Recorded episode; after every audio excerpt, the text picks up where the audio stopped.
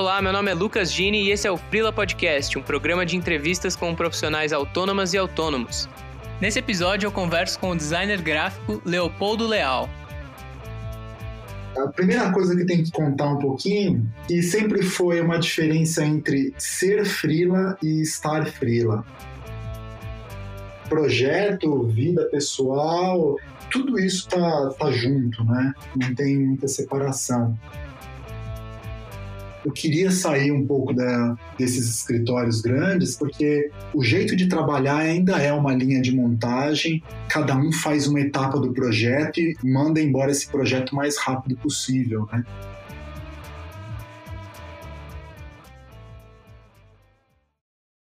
E aí, Leopoldo? Opa, tudo bem? Tranquilo e contigo, cara? Sim, tudo bem, Jim. Muito bem. Obrigado aí pelo convite. Ah, eu que agradeço por ter conseguido um tempo aí para conversar, cara. Valeu mesmo. Queria começar te perguntando então, como que você virou freela ou autônomo? Primeiro, obrigado novamente aí pelo convite. Acho que ter essa oportunidade para contar um pouquinho sobre todas essas transições e como eu me tornei um, um freela, acho que é uma oportunidade muito legal. É, para mim, a primeira coisa que tem que acho, contar um pouquinho que sempre foi uma diferença entre ser frila e estar frila. Sempre quando eu trabalhava em algumas agências tal, procurava algum frila para trabalhar ali, ajudar em um projeto, eu identificava pessoas que eram frilas mesmo, que tinham consciência, elas queriam trabalhar, ter a liberdade, e essas eram aquelas que escolhiam o projeto, respondiam, olha, não quero fazer isso, não quero fazer aquilo. E aí tinham alguns que eu identificava que, na verdade, estavam freela, que eram designers que buscavam um emprego fixo e, na verdade, eles pegavam freela com a pretensão depois de trabalhar fixo, né? E esse ele abraçava qualquer tipo de trabalho. No meu caso, eu acho que hoje eu sou um freela, não, não estou. Eu tenho a consciência do jeito que eu quero trabalhar e do jeito que eu trabalho hoje. Eu trabalhei em, em diversas agências de, de design aí, relativamente grandes, Future Brand, Interbrand, Landor. Então foram períodos bem interessantes aí. E depois de, de, de trabalhar assim muito tempo com elas, eu sentia que eu estava num, num, teto assim que eu não conseguia mais. É, queria buscar novos jeitos de trabalhar, queria aprender mais. Eu via que o horário era muito restrito, eu tinha que chegar em tal horário, desenvolver meu projeto e depois ir embora para casa, tudo isso.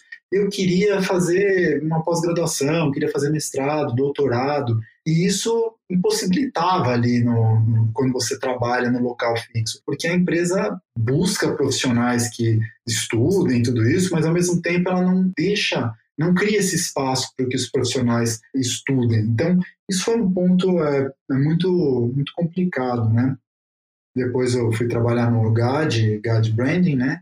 Trabalhei um ano lá, fiz o, uns trabalhos bem relevantes, como o aeroporto de Guarulhos, a identidade, eu tinha ali uma equipe, a gente desenvolveu um tempo bem apertado.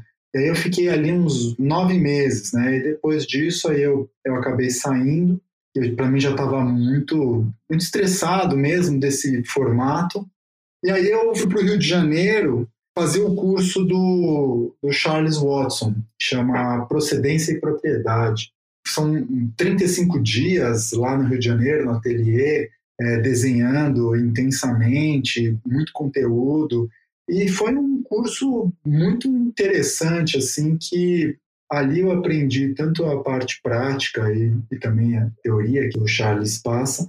Aí ali mudou uma chave que eu precisava voltar a estudar, precisava me aprimorar, precisava buscar conhecimento para poder ser um profissional melhor.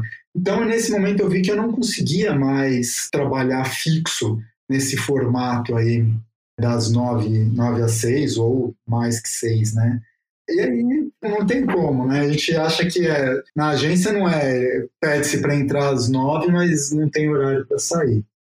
E aí nesse período eu comecei voltando do, do Rio, viajei para alguns lugares, peguei um período para poder viajar, Mas eu voltei para São Paulo e aí eu comecei a fazer algumas aulas como aluno ouvinte na FAUS para inteirar um pouco como que era aquele sistema tal. Então eu ia uma, duas vezes por semana ali na Rua Maranhão, na FAO, e fazia as aulas. Então até recomendo, é a USP é uma faculdade pública, a pós-graduação ela é aberta para todo mundo. Então quem quiser ver uma aula na USP é gratuita, é só falar com o professor antes, se tiver disponibilidade você pode assistir. E foi isso que eu fiz, né? E aí, em paralelo, começou a aparecer alguns trabalhos, algumas pessoas entravam em contato e eu fui fazendo alguns trabalhos nesse modelo para poder, eu queria continuar ali fazendo essas aulas e fui fazendo alguns trabalhos. E isso foi rolando, né? Foi indo, indo bem.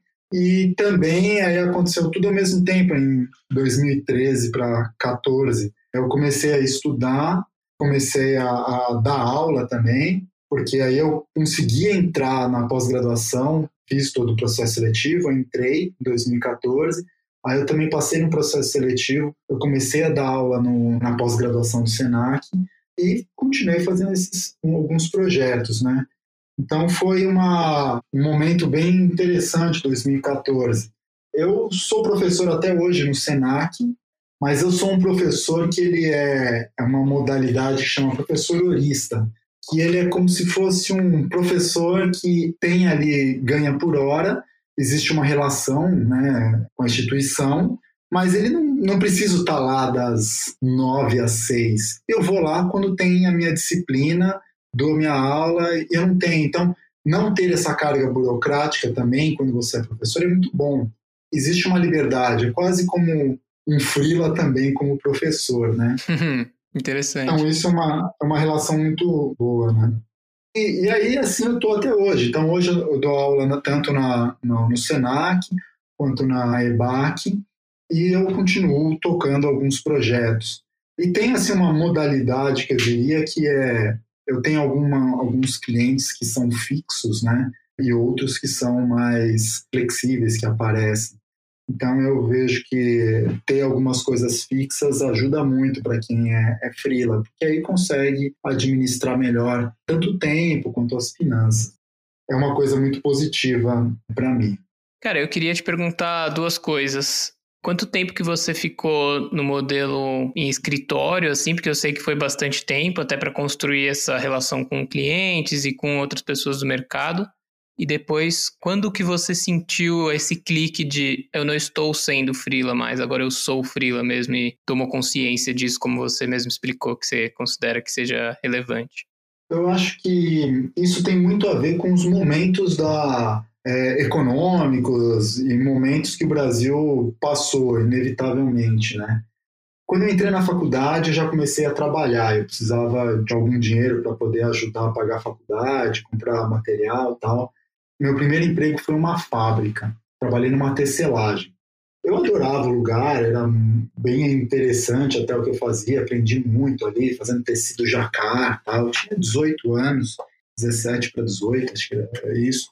Então foi bem interessante. Mas isso para contar um pouco, que aí depois eu fui trabalhar no escritório de design e tal. Mas eu sou ainda de uma geração, o começo da minha carreira, que vinha de um Brasil que tinha o plano real tinha se consolidado há alguns anos, mas antes tinha ainda a inflação. Então ainda existia a ideia do emprego fixo, de você entrar numa empresa e trabalhar o resto da vida nessa empresa, né? Uhum. Que assim, meus pais são eram, né, já aposentados, mas eram professores da, da rede pública. Então é isso, eles entraram professores da rede pública e foram até o final como professores da rede pública, né? Mas a geração deles é totalmente isso, né? Entrou no lugar e vai ficar. Então eu tinha ainda tinha essa mentalidade, né? Fui trabalhar numa fábrica e eu achava que eu ia ficar lá pro resto da minha vida, que eu gostava até. E aí acabei quando eu saí de lá porque tinha concluído o estágio, não quiseram me contratar, né? Eles queriam estagiário. Aí eu fui para uma para um, um escritório pequeno e lá eu comecei entender um pouco mais do universo do design gráfico, né? Adorava essa coisa de desenhar marca, criar um sistema de identidade, isso sempre foi fascinante para mim. E aí era esse caminho que eu queria trilhar. Mas aí para demonstrar para você que aí conforme anos depois o Brasil foi, foi melhorando um pouco, as coisas foram melhorando. Eu estou falando que eu entrei é, como estagiário na tecelagem em 98, né? Depois, em 2000, 2000 e pouco, eu vou começar a trabalhar em algumas agências de design, né? E aí eu concluo a faculdade e vou trabalhar numa agência que era relativamente grande, que é o GAD, e lá a situação do Brasil já estava melhor.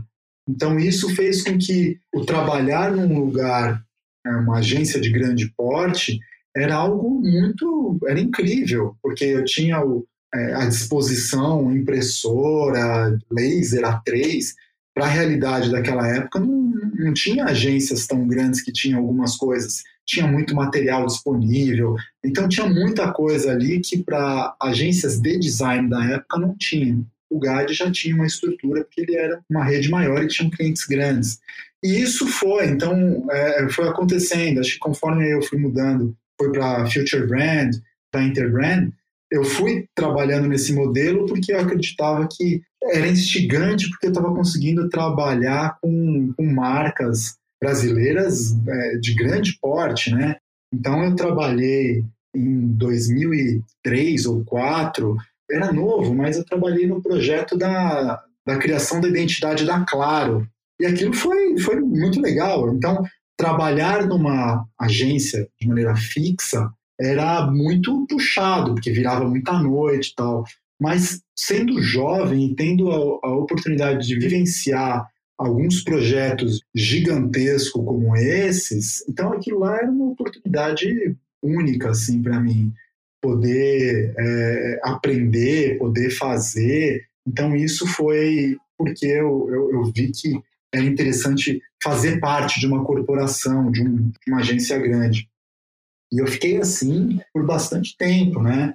Eu trabalhei o lugar assim que eu fiquei fixo mesmo, trabalhando por muito tempo, até o final de 2011 na Interbrand e depois 2012 no GAD novamente, né? Então, ali sim foi ficar fixo mesmo, mas ao mesmo tempo me proporcionaram esses locais todos me proporcionaram conhecer muita gente interessante que eu tenho contato até hoje grandes amigos eu fiz né, nessa trajetória toda.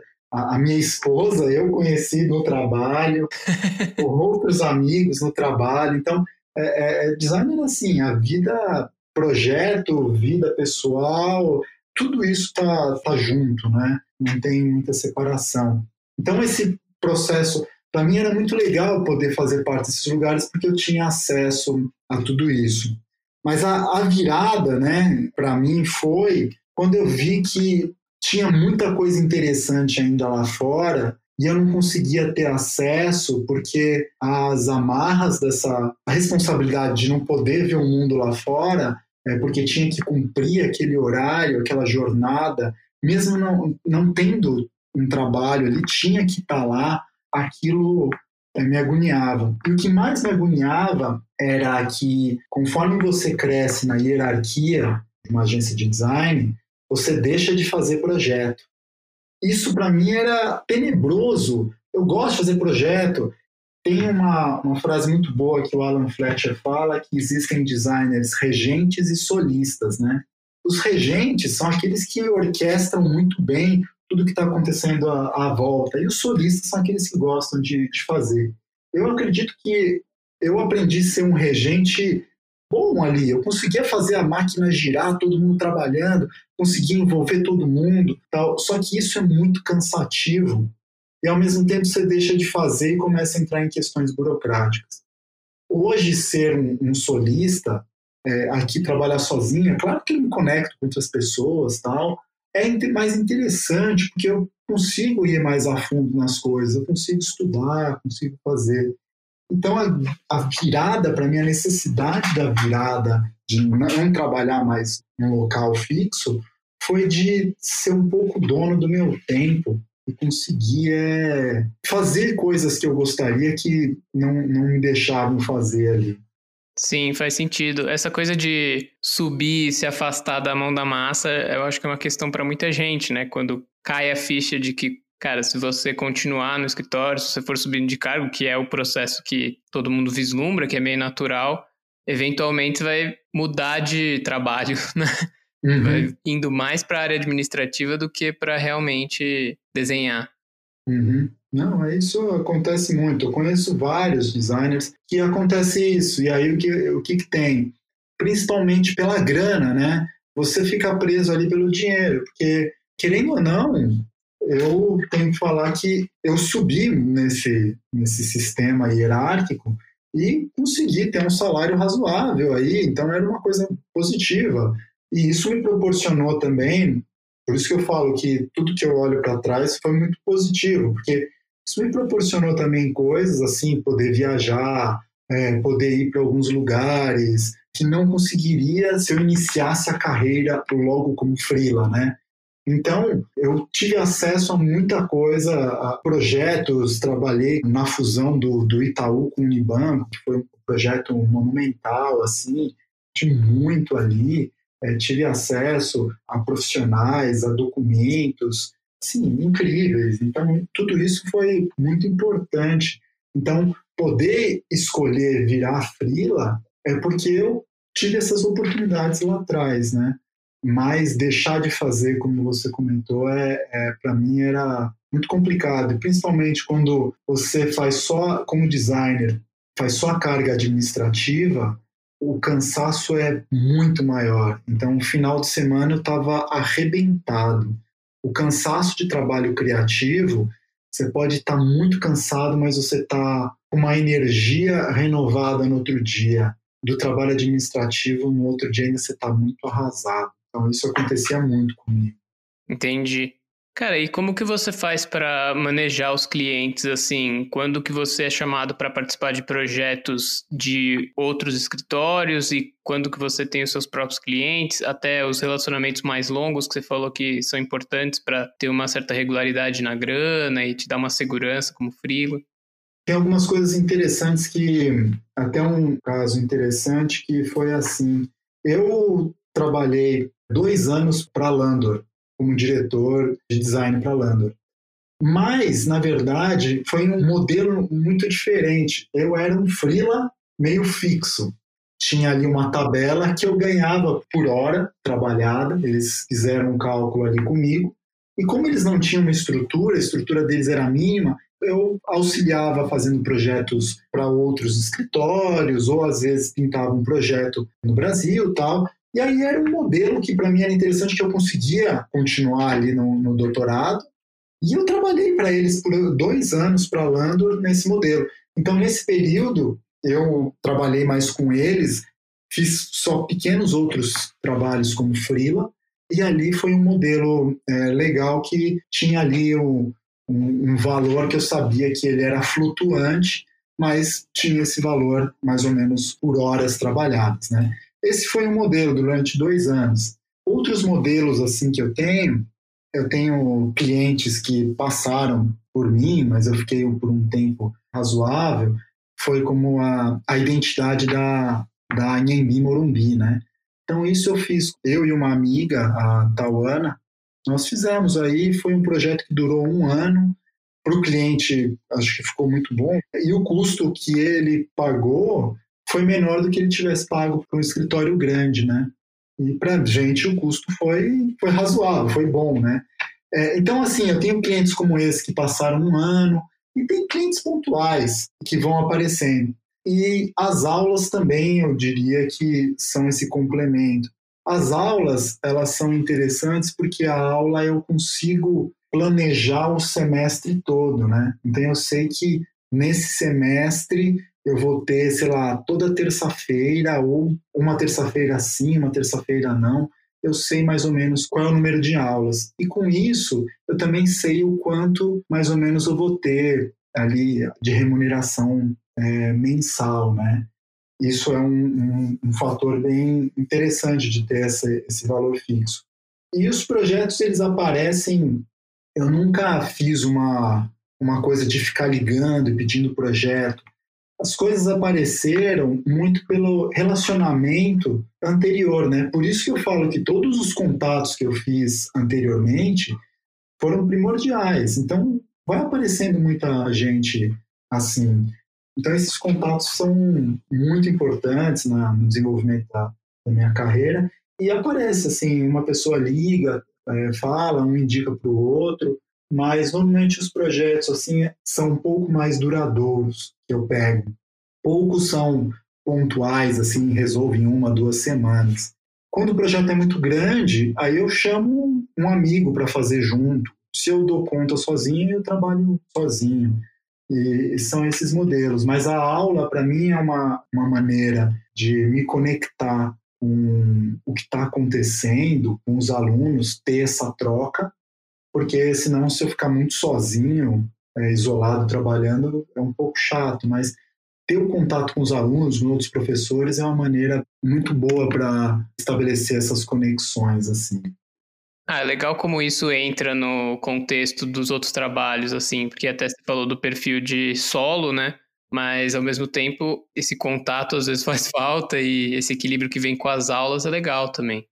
E eu queria te perguntar como que você equilibra a rotina, se você segue um plano meio rígido, assim. Claro que a questão de dar aulas e planejar aulas, principalmente nesses tempos com a pandemia, demanda uma, uma organização grande, assim, e um tempo quase que invariável, né? No sentido de você não vai poder ficar sem fazer nada. Mas como que é para você organizar isso? O lance da, das aulas, assim, ela exige também uma, uma organização, porque tem que preparar todo o conteúdo, é, todo esse aspecto é demanda. Mas, ao mesmo tempo, eu acho é, importante, porque quando eu estou preparando uma aula, eu estou aprendendo. E todo esse aprendizado que eu estou tendo em preparar uma aula e poder apresentar aos alunos, tudo isso está fixando bastante esse conteúdo e esse conteúdo, inevitavelmente, eu vou levá-lo para os meu, meus projetos, né? E hoje, na, a, em relação à, à, pandemia, eu vejo que é um, uma coisa, uma situação ninguém imaginava que isso ia acontecer assim de uma hora para outra. Então eu tive que foi uma semana ali como professor ter que é, me adaptar à situação. Então o Senac fez ali um esforço para todos os professores se adaptar em uma semana, foi bem intenso ali. Mas eu, hoje eu tiro bons aprendizados. Eu acredito até que muito do que a gente está tendo desse modelo é, digital, ele vem para auxiliar, né? Então eu vejo que nas apresentações, principalmente em aula de tipografia ou design gráfico, o aluno poder ver na tela do computador na frente dele às vezes é mais positivo do que ele vê numa projeção. Porque quando ele está próximo à tela dele, ele consegue ver todos os detalhes, tudo isso. Então, acho que esse é um ponto, um aprendizado. E aulas digitais também funcionam bem para aulas expositivas, porque o digital ele é muito linear, né? Então, é uma pessoa falando por vez. Não tem essa coisa dinâmica quando é uma aula é, presencial. Então, é, para aulas de projeto, aí não é positivo, o presencial ainda é melhor. Mas para lançar um projeto, explicar o projeto, já fica à mão todos os links que o professor já, já passa, ele já consegue ver, é, se preparar. Então, eu acho que um futuro aí próximo, um modelo híbrido que mistura digital e presencial, eu acho que inevitavelmente esse vai ser o futuro. Mas está sendo um desafio e está sendo um aprendizado. É o que pode se tirar de, de positivo aí de toda essa pandemia, né? Uhum. Em relação ao horário, assim, você tinha comentado até que o horário comercial das agências chegou a ser um problema para desenvolver mais o trabalho, e por outro lado tem a questão de entrar e não saber que horas vai sair. E como que você faz hoje controlando seus horários assim? É normal você ter um horário fixo ou cada dia é um dia? eu tento criar uma, uma agenda semanal para deixar fixa algumas coisas, para poder não entrar numa loucura, né? No início até eu entrei numa, em várias loucuras, ou pegando aula e ao mesmo tempo projeto, e aí eu entrei em algumas roubadas, que aí eu ficava em, em parafuso. Mas eu, hoje, o que eu faço? Eu tento determinar alguns dias para a aula, em determinadas partes do dia e com isso eu consigo saber qual é o dia que eu vou fazer projeto ou qual é o dia para aula. Isso organiza bastante, né? É, eu acredito muito nessa criar algumas rotinas porque eu não gosto muito de ter que lidar com toda essa coisa do horário, daqui até tal hora eu vou ter que fazer isso. Então, o que, que eu faço? Eu pego e tento organizar, antever tudo isso para depois não ter que refazer isso. Então, eu, quando eu posso escolher as aulas, os dias, eu sempre identifico, olha, quero esse dia, porque eu deixo reservado sempre para aquele dia ser os dias de aula. E aí eu sei que os outros serão dias de projeto, né? Assim que eu, que eu busco um pouco isso. O dia a dia, uma das coisas que eu gosto bastante é de acordar de manhã e tomar um café da manhã, né? Isso para mim é primordial. Acordo, tomo meu café, como bem e depois aí eu começo a trabalhar. E aí eu vou até a hora do almoço, paro o almoço, e aí minhas paradas são um pouco desse momento de descanso e alimentação, né? Então é o café da manhã, o almoço, um lanche da tarde e depois o jantar. Em alguns momentos aí eu, eu tive que trabalhar em eu chamo de jornada tripla, mas essa jornada tripla ela ao mesmo tempo ela, ela é puxada, mas é, é muito boa assim em alguns momentos que é pela manhã fazendo projeto, à tarde e à noite você vai dar aula e isso é a jornada tripla, né? Então eu tento evitar um pouco fazer a jornada tripla, mas algumas vezes rola é, e aí eu fico um pouco mais cansado, mas tudo bem. E final de semana você consegue respeitar, assim? O que eu faço, assim, eu tento não trabalhar no final de semana, tentar curtir, fazer alguma coisa, mas tudo vai depender do que está acontecendo. Por exemplo, aos sábados eu dou aula num curso é, no SENAC, que é a pós-graduação em tipografia, que é um curso muito interessante. Então, imagina, alunos vão fazer um curso que é sábado o dia inteiro. Então, são pessoas que querem muito estudar, né? Então, os alunos que tem ali são alunos muito bons, muito interessados. Então ali eu sempre falo, não, eu, eu, tenho, eu quero dar, só que aí é sábado, né? E eu vou dar aula aos sábados. Então é, tem algumas situações que eu acabo aceitando porque eu sei que o aprendizado, a troca vai ser muito boa. Projetos assim, comerciais, fazer assim, eu tento não, não fazer de final de semana. E como que foi a transição também de, como você falou, chegou em cargos mais altos dentro de escritório e tal. Você sentiu muito a diferença de passar a não ter exatamente um salário fixo, assim, apesar de chegar a ter clientes por mais tempo e tudo mais? Como que foi essa transição da grana? Eu comecei a ter noção mais do, do dinheiro, né? Assim, como guardar o dinheiro, como deixar, como saber quais são os momentos para utilizar. Então, essa organização financeira foi um aprendizado que eu diria também um aprendizado de projeto, né? Quando eu comecei a crescer, ascender dentro da, da estrutura, eu comecei a fazer propostas de projeto. E aí também gerir o dinheiro de como fazer uma proposta. Esse aprendizado financeiro de fazer uma proposta de projeto foi o aprendizado de como lidar financeiramente com o meu dinheiro, né? Então eu sei agora qual é meu custo operacional, né? Meu custo fixo, né? Que sei lá, água, luz, telefone, internet, combustível, essas coisas assim, e quais são os custos variáveis, né? Nos variáveis, eu sei o que eu posso lidar e o que eu, como vou acontecer. Mas eu sei que mensalmente eu tenho que pagar esse custo fixo aí que eu tenho. E uma das coisas assim que aí conversando com alguns amigos, eu fui identificar que trabalhar fixo num local e ir até esse local, você gasta muito dinheiro. A partir do momento que você trabalha no seu espaço e não tem a locomoção, você almoça na sua casa ou em algum lugar próximo à sua casa, o seu custo também cai muito.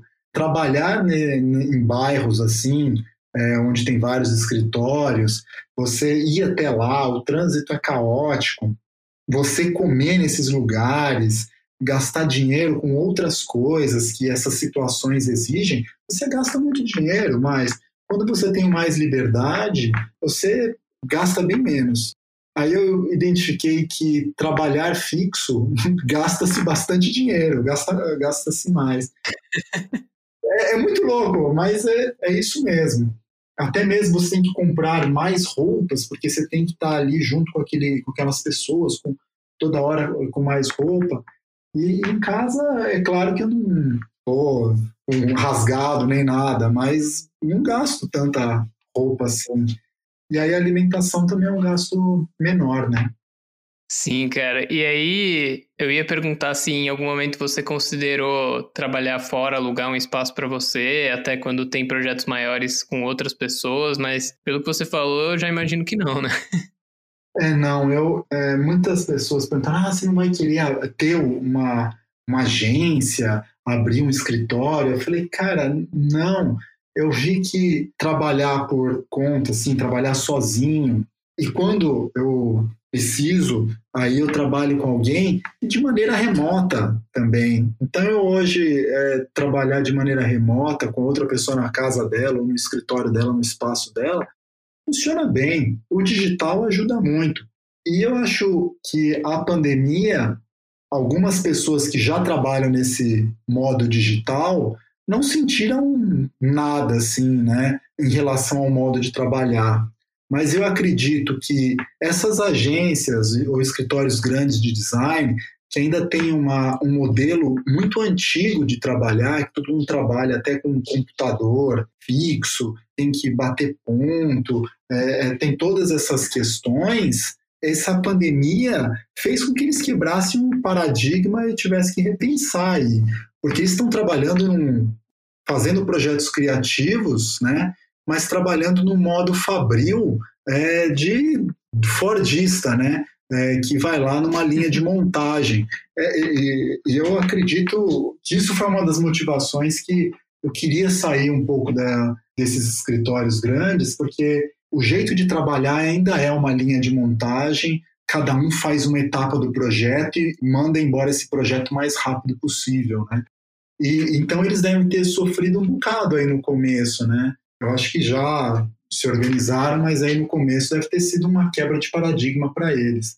Então, para mim, não foi um, uma diferença nesse período da pandemia, e eu prefiro trabalhar aqui no meu espaço, porque aqui estão todos os meus livros, minhas anotações, meus cadernos, meus desenhos, fica tudo próximo a mim, eu gosto bastante disso. Entendi. É, cara, até cheguei a conversar com outras pessoas sobre essa questão do quanto escritórios e empresas eventualmente podem ver que está funcionando né, nessa área de design, comunicação, que cada um na sua casa rola, e ao mesmo tempo o que, que eles vão oferecer para ajudar as pessoas a ficarem nas suas casas também, né? De estrutura, já uhum. que não vai ter que pagar, vamos supor, né? Não vai ter que pagar o escritório, o aluguel o que, que você vai dar para as pessoas terem na casa, pagar cadeira, sei lá, outros uhum. modos de, de algum jeito apoiar ali funcionários. Eu acho que esse modelo de trabalho vai, vai ser o futuro. Eu acredito que até os aluguéis é um achismo, né? Não sou um especialista nessa área, mas eu acredito que esses aluguéis de grandes espaços vai ficar muito mais difícil, né? Porque esses locais, esses escritórios assim vão perceber que é possível trabalhar com espaços menores, que aí os profissionais podem trabalhar nas suas casas, nos seus espaços, e o escritório vira um local de encontro, né, ou de reuniões, que as pessoas não precisam ficar das nove às seis ou mais lá toda hora. Então eu acho que até o, os aluguéis serão diferentes, vão procurar espaços menores, porque não tem necessidade de um espaço tão grande. Eu, eu acho que isso vai, vai mudar um pouco, sim. Uhum. Você comentou também que foi meio que uma evolução, né, sobre certo ponto de vista, virar freelancer no momento que você estava sentindo e tal. E aí eu queria saber se você tem alguns planos ainda de curto ou de longo prazo de carreira. Eu acho que eu vou contar uma história que é interessante, né?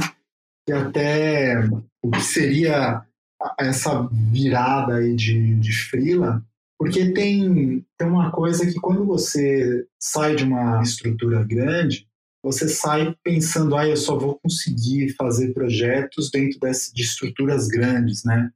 E para mim foi uma, uma virada quando uma vez eu conheci um, pelo LinkedIn, apareceu uma pessoa que depois virou um grande amigo, me chamando para uma conversa. E aí eu falei, ah, vamos lá, né? Vamos, vamos lá ver o que vai dar. E ele chegou para mim, né? Conheci e tal. O nome dele é o, é o Márcio Mota. Na época ele trabalhava na, na Alexandria. E ele pegou, viu meus trabalhos, a gente se conversou tal. E ele falou, cara, eu tô com um freela aqui, é, um projeto. Você tá afim de fazer? Eu falei, ah, tô, né? Tal. Aí ele falou: ah, é, a, é um projeto, a gente está tentando fazer a identidade da Brastemp. Aí eu falei: caramba, mas esse projeto é muito grande, é, isso tem que ser uma, uma agência grande. Ele falou: não, pintou aqui, vamos fazer tal. Eu falei: nossa, e agora? Foi nesse momento que eu vi que eu peguei e chamei a, a Tauana, minha amiga de projeto aí, e a gente falou: vamos fazer, Tauana? Ela, cara, mas isso é uma coisa grande, né? Aí eu falei, ah, a gente sabe fazer, então vamos lá. E a gente fez o projeto. E aí o que, que para mim foi a grande lição? As agências grandes fazem projetos grandes, mas designers que têm experiência nisso conseguem fazer numa estrutura muito menor e entregar esse projeto. A gente entregou o projeto, é, fez ele inteirinho. Infelizmente ele não foi implementado porque teve uma sucessão de mudança de, de diretores lá e acabou o projeto sendo engavetado, né? Mas foi uma, uma pena, a gente fez o projeto e tal. É, mas essa, essa conversa com esse, esse amigo, né, o Márcio, eu e falei assim, não, dá para a gente fazer projetos grandes sendo pequenos, né? E foi uma virada para mim isso. E aí, a partir disso, eu construí uma, uma relação ali com ele e de maneira como freela, fiz alguns projetos. É, depois ele passou outro projeto da, da Brastemp, que é a marca do V-Blend, que é uma, uma máquina da, da Brastemp. Esse projeto saiu. E eu fiz outras coisas com ele, até fazer depois ajudar. Eu fiz a identidade da, da Faros, né? E aí, no começo, fiz algumas coisas, mas depois ele tocou todos os outros projetos. É, então, assim, esse foi um, um aprendizado ali que eu vi que dá para a gente fazer projetos que são feitos em agências grandes sem problema nenhum. Aí você tinha perguntado, eu, eu entrei com essa história, mas você perguntou outra coisa. Era falando de planos, mas acho que foi bem ilustrativo isso do quanto às vezes o mercado indica uma coisa que não é uma regra, né? Tipo, uhum. às vezes realmente o projeto é muito grande, vai precisar de muita gente e tal, mas a gente não pode só ficar preso no modelo que a gente sempre viu, necessariamente. Total, isso. Esse modelo que. Isso está diminuindo muito, porque os clientes estão vendo que é possível cortar o caminho, né? Ao invés de contratar aquela agência grande que vai cobrar um valor gigante e na verdade vai ser o designer ali júnior, que às vezes é até mal remunerado que está fazendo, né? Uhum. É, e aí ele está sustentando toda uma hierarquia que, na verdade, não faz, não está fazendo o projeto, está, assim, sustentando a hierarquia, porque tem gente competente, como também tem gente que não é tão competente, né? E aí os clientes perceberam isso, eu conheço vários, várias empresas aí que estão cortando o caminho e indo direto ao freela para fazer o projeto, porque o custo é menor e o resultado pode ser o mesmo ou melhor. Então não, não há diferença é, nenhuma. Então os clientes estão fazendo esse, cortando esse caminho. E até assim uma, um dado interessante, 2008 os valores de, de projetos de identidade eram na, na, casa dos milhões, né? Então, você pensar em 2008, um milhão era muito dinheiro.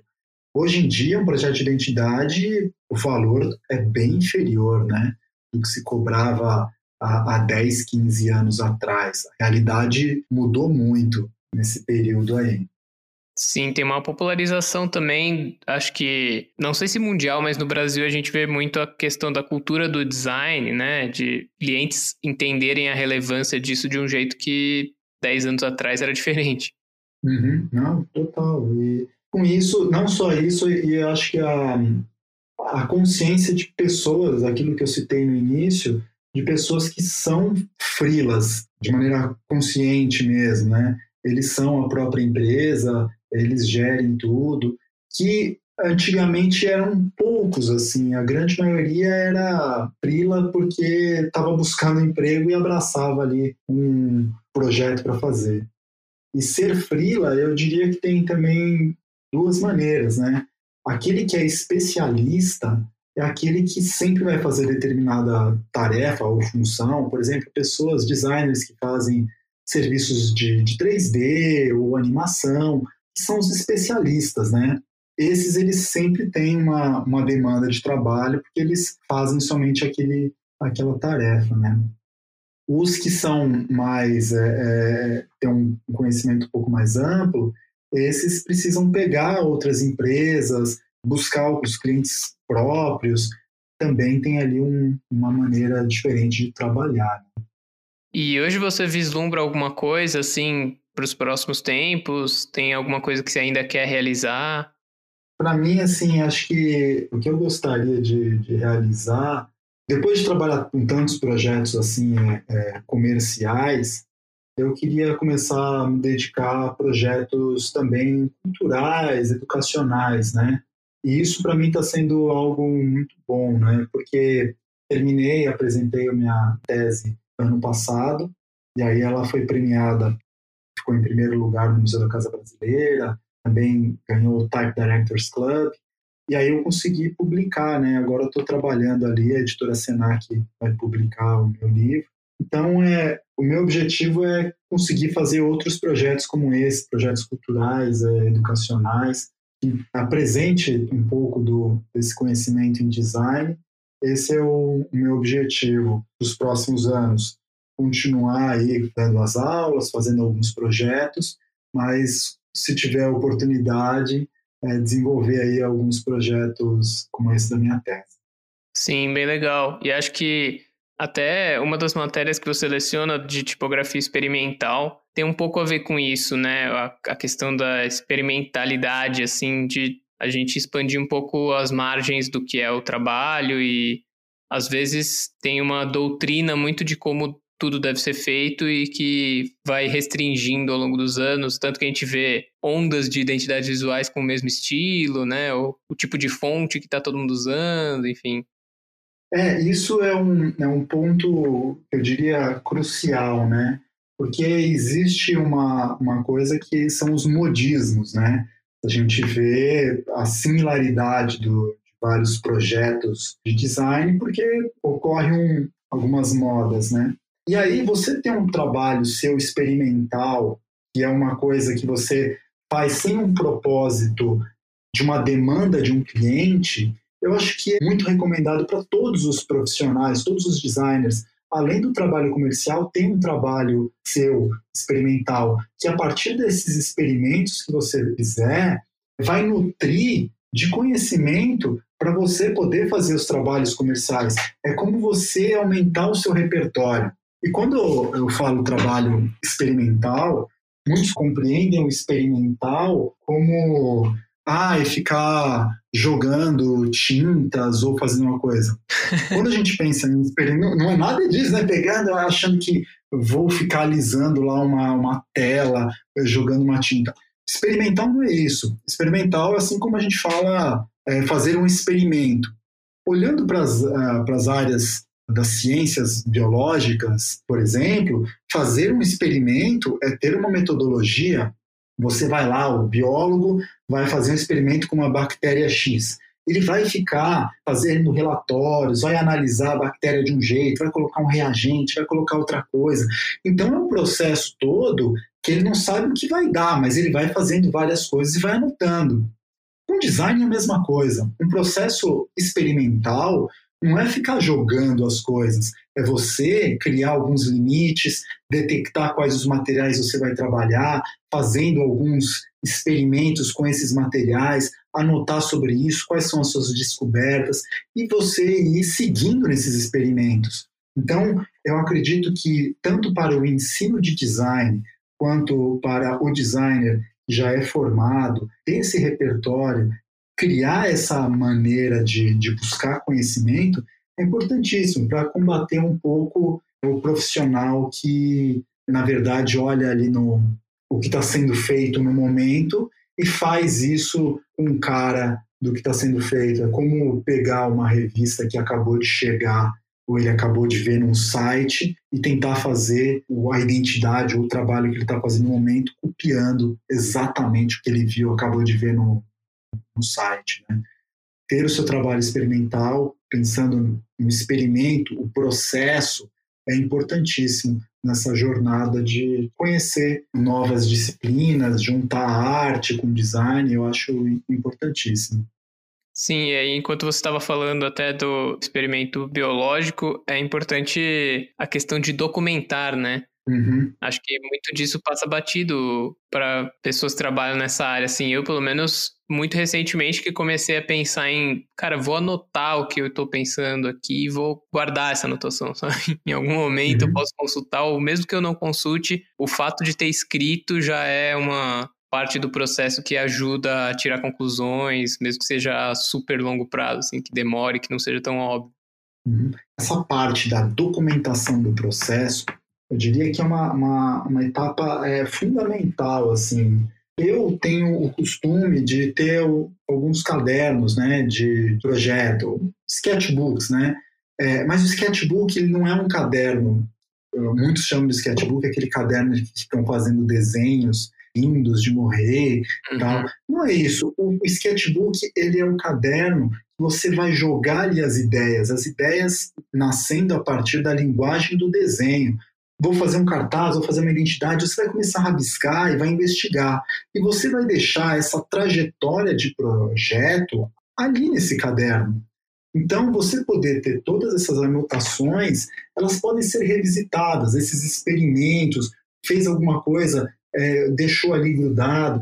Então eu tenho o costume de ter esses cadernos para poder registrar tudo isso. E vale lembrar que se a gente for pensar nas anotações, que também, usando quem prefere usar mais as palavras, é, a linguagem das palavras ao invés do desenho, também. É, é, é, vale lembrar que muitos cientistas, muitos escritores, é, a gente tem registro disso de coisas brilhantes. Por exemplo, Charles Darwin. Se formos olhar todos os documentos dele, é possível detectar todo o processo dele de criação da teoria da evolução das espécies, lendo em seus diários todas as anotações, desde das leituras e das anotações que ele faz sobre Humboldt, sobre outros é, autores que ele admirava, então é possível ver todo esse processo, né? E também, se a gente olha escritores como Dostoiévski, que utiliza, as palavras para escrever seu, seus livros, né? Mas para criar, existem alguns manuscritos dele que, na verdade, na criação do personagem, do ambiente, ele misturava desenho e palavras. Né? Então, como a linguagem, é, a criação não é somente a partir de uma linguagem, se é a partir somente do desenho, ou somente das imagens, ou somente das palavras, tudo é, uma, é misturado. Então, é, essas anotações, independente da linguagem que você usa, são ricas para ajudar nesse processo de, de criação. Sim, cara, muito interessante. E aí você contou algumas histórias já ao longo da trajetória, mas queria saber se você tem alguma outra história que foi marcante, assim, ou interessante na vida de Frila que você queria contar agora também. Bom, é, acho que na, na trajetória de, de Frila, para mim, tem uma, tem uma outra história, além da, da história que eu contei sobre o primeiro projeto tão grande que eu peguei como Frila, que foi a identidade da, da Brastemp. Foi um projeto que uma vez eu fui fazer, era para fazer a identidade de uma agência de relações públicas, uma agência grande, né? E aí me chamaram para fazer lá, para poder fazer identidade. Aí eu fiz uma conversa tal, só que eles queriam pagar muito pouco, né? Aí eu falei, olha, esse valor eu não, não consigo, não, né? Não, não, dá. Eu falei, olha, eu tenho uma, uma pessoa aqui, um conhecido, que é, acho que talvez ele chegue no valor aí, conversa com, com ele, e, e aí acho que você consegue, que esse valor para mim não está sendo compatível, né? Aí a pessoa ah, tá bom, né? Aí conversou com esse outro conhecido meu, só que esse outro conhecido é, é mais novo, né? Mais, mais jovem. E aí eles me ligaram de volta. Não, sabe o que é? É que o nosso presidente, ele, ele é muito exigente, ele na apresentação ele vai fazer algumas perguntas, e aí ele, se ele vê uma pessoa muito nova, vai ser difícil, vai ser muito complicado. Aí eu falei, então seu presidente, ele quer alguém mais experiente. É isso. Eu falei, bom, se você quer uma pessoa mais experiente, então logo o valor é outro, é por essa experiência, né? Não tem, não, mas é que a gente não tem dinheiro tal. Eu falei, vocês falaram com esse amigo meu? Ah, falamos com seu amigo, o trabalho dele é bom, mas ele não vai conseguir apresentar porque ele é muito novo tal. Eu falei, vou fazer assim, ó. Ele já fez o orçamento dele, fez. Então, paga o valor dele e eu combino com ele tudo e eu só apresento. Aí elas falam assim, você só vai apresentar? Isso, eu só apresento. E aí eu falo com o seu diretor, que tem mais experiência, tal, falo, tal. E aí elas falaram, tá bom, vamos, né? Que eram as pessoas do marketing, né? Aí aconteceu isso, né? Então chegou, meu amigo fez um excelente trabalho tal, ele é mais novo. E aí a gente chegou lá na reunião, aí entrou o presidente, coisa bem formal tal, da, da empresa. E aí ele já perguntou, quem é você? E aí uma coisa muito louca, ele queria saber quem eu era, onde eu tinha estudado, com quem me relacionei. Aí eu falei, trabalhei aqui, trabalhei acolá, é, estou fazendo doutorado na USP, ah, que legal. E aí ele queria saber todo o meu, meu currículo ali. Tá? Aí depois, quando ele meio aprovou o meu currículo, nem olhou para a cara do meu amigo, sendo que meu amigo foi o que fez todo o trabalho, né? Eu falei, caramba. E eu peguei, apresentei tudo. Ele adorou, é, gostou, me parabenizou, nem olhou para a cara do meu amigo. No final, cumprimentou ali rapidinho e tal. E aí, o que, que acontece? Foi assim, aprovado rapidamente, ele adorou, agradeceu e foi embora. Isso para mostrar que, na verdade, quem fez o trabalho foi meu amigo, eu só fui pago para apresentar. Isso foi uma situação muito incomum, assim, mas é, é engraçado para contar hoje que não sei se isso era preconceito dele, porque era uma pessoa mais nova que ia fazer um projeto e precisava, mas o cara queria olhar para alguém um pouco mais, uma cara mais experiente, que tivesse ali um currículo mais recheado, só para ter a segurança, né? É, mas o projeto foi meu amigo que fez. Cara, eu achei ótimo que o marketing topou, tipo, ah, gente, foda-se, a gente sabe qual é a real aqui, engana ele mesmo e tudo bem. É, foi, foi mais ou menos isso. Porque eles queriam que eu fizesse projeto, mas era um valor que, na época eu estava tocando outra coisa, eu não ia conseguir fazer por aquele valor, não ia abrir mão de um outro projeto porque queriam, né? É, eu, eu dei essa saída e, e tomaram mesmo, que acho que eles deviam estar falando, meu, é melhor esse projeto aprovado do que não.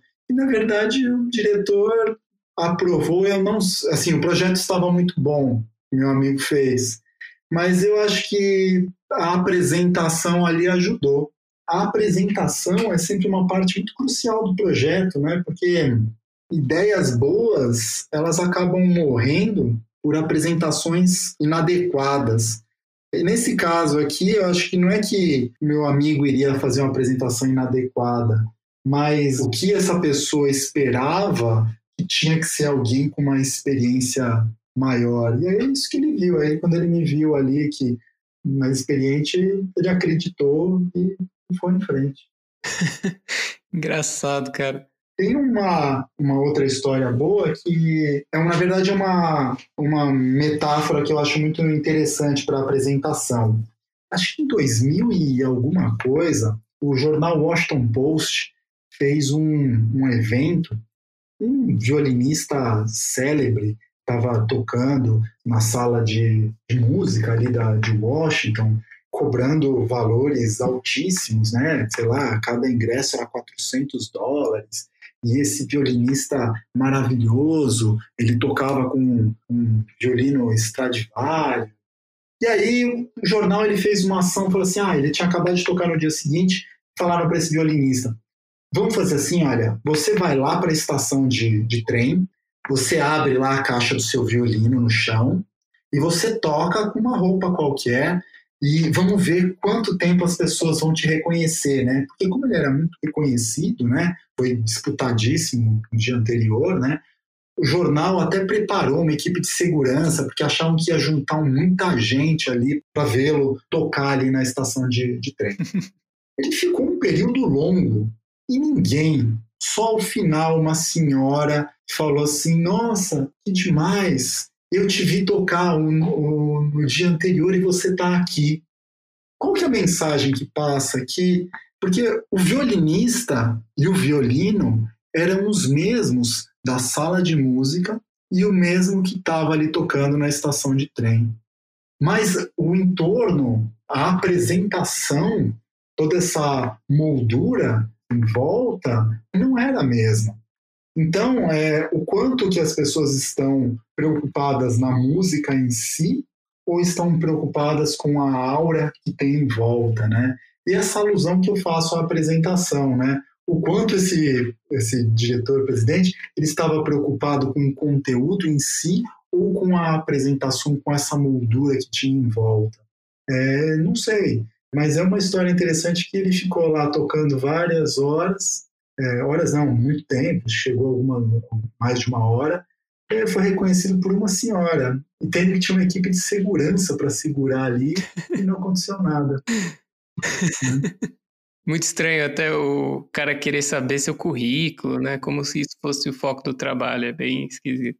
Isso acontece bastante, assim, de querer saber o currículo para ver como é tal. Isso é bem normal até.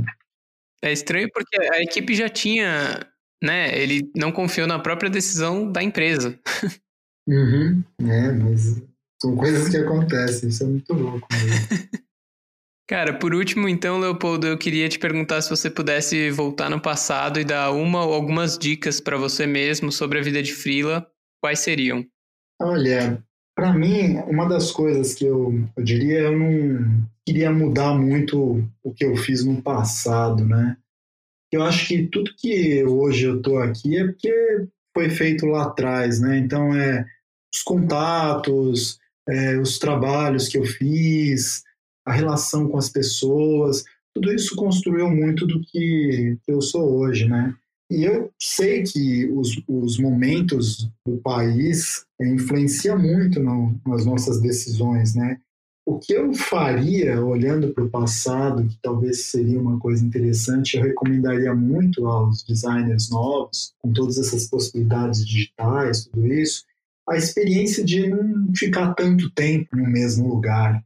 Eu trabalhei muito tempo, por exemplo, eu trabalhei seis anos num escritório, trabalhei outro quatro, então trabalhei relativamente muito tempo no mesmo lugar. Eu acho que hoje eu ficaria talvez menos tempo para experimentar vários, vários lugares, assim. Eu não consigo te falar se eu faria isso no passado, porque era uma outra realidade, mas acho que hoje, é, com as possibilidades que tem, acho que dá para os mais jovens aí, para os designers aí que quiserem experimentar a vida como fixo, experimentar vários, aprender muito, porque aí você vai ser até um freela melhor, um aprendizado mais amplo mesmo. Eu acho que isso seria um, uma coisa que eu faria e eu recomendaria que também fizessem. Né? Legal, cara, é, acho que faz todo sentido. Queria te agradecer então, Leopoldo, de novo, pelo tempo que você dedicou aí. Obrigado por conversar comigo.